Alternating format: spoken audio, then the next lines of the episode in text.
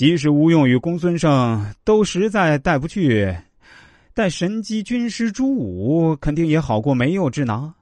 再退一步说，林冲、呼延灼之外还有那么多大将，为何不多带些人？人为将一些将领推向自己的阵营外，很不理智，很不明智。再退一步说，石秀、杨雄是险些被晁盖砍头之人，不仅不能指望他们马前真正效力。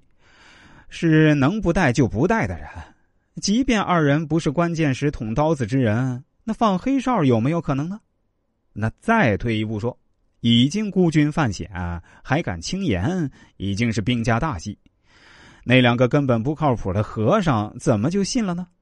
那再退一步，林冲临敌经验在梁山是最丰富的，又是扶晁盖为王的。林冲曾主动提出要带晁盖深入敌后。为何不允呢？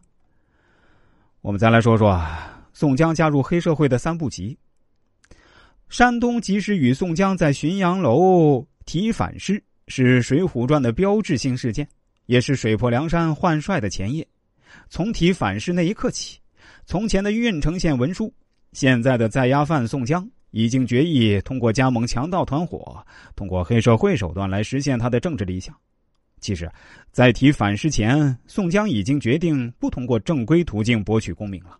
当然，现实也已经封死了他的正常晋升之路。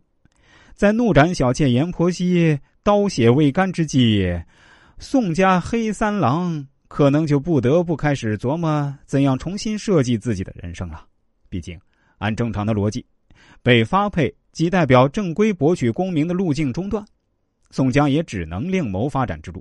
虽然不像林冲那样是走投无路上梁山，但现实的说，宋江也是不得不如此了。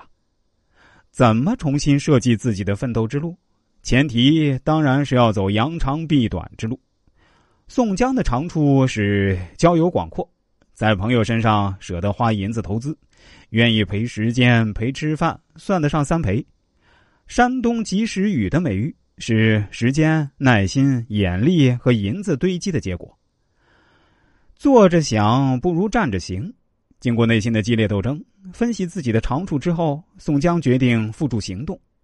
在宋江当时，真正可能且可行的，就是入伙梁山，加入黑社会，通过黑社会重新寻找政治机会。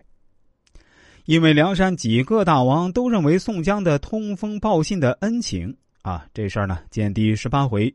美髯公质问插翅虎，宋公明私放朝天王。托塔天王晁盖等人在林冲帮助下夺得梁山新政权后，立脚稍定做的第一件事儿，就是派赤发鬼刘唐去郓城县看望宋江，并送黄金百两以示酬谢。宋江杀阎婆惜是为了夺回梁山大王晁盖写给他的信，因此加入梁山团伙，这宋江还是自信满满的。但到底怎么加入梁山，在宋江啊，还是要精心设计和准备的。经过长时间思考，宋江策划了三大步，于是书中上演了一出一波三折的加入梁山之路。第一步，借力攀高。造反一定要有自己的势力，不过宋江左思右想，反复琢磨，也不知道自家的势力在哪里。没有势力，又得造反。不仅如此，晁盖要抢劫生辰纲，还有智多星吴用可以借用的智力。宋江此时这个都没有。如果大家听节目的过程中也想找我来看看，想盘点一下自己的人生和未来，当然都是可以的，也是非常欢迎的。方法也非常简单，您只需要添加一下我的 QQ 号就可以啊，二三八零七五六二九二，这是一个十位数的号码。大家数一下，是不是十位数呢？我再说一遍啊，QQ 号是二三八零七五六二九二。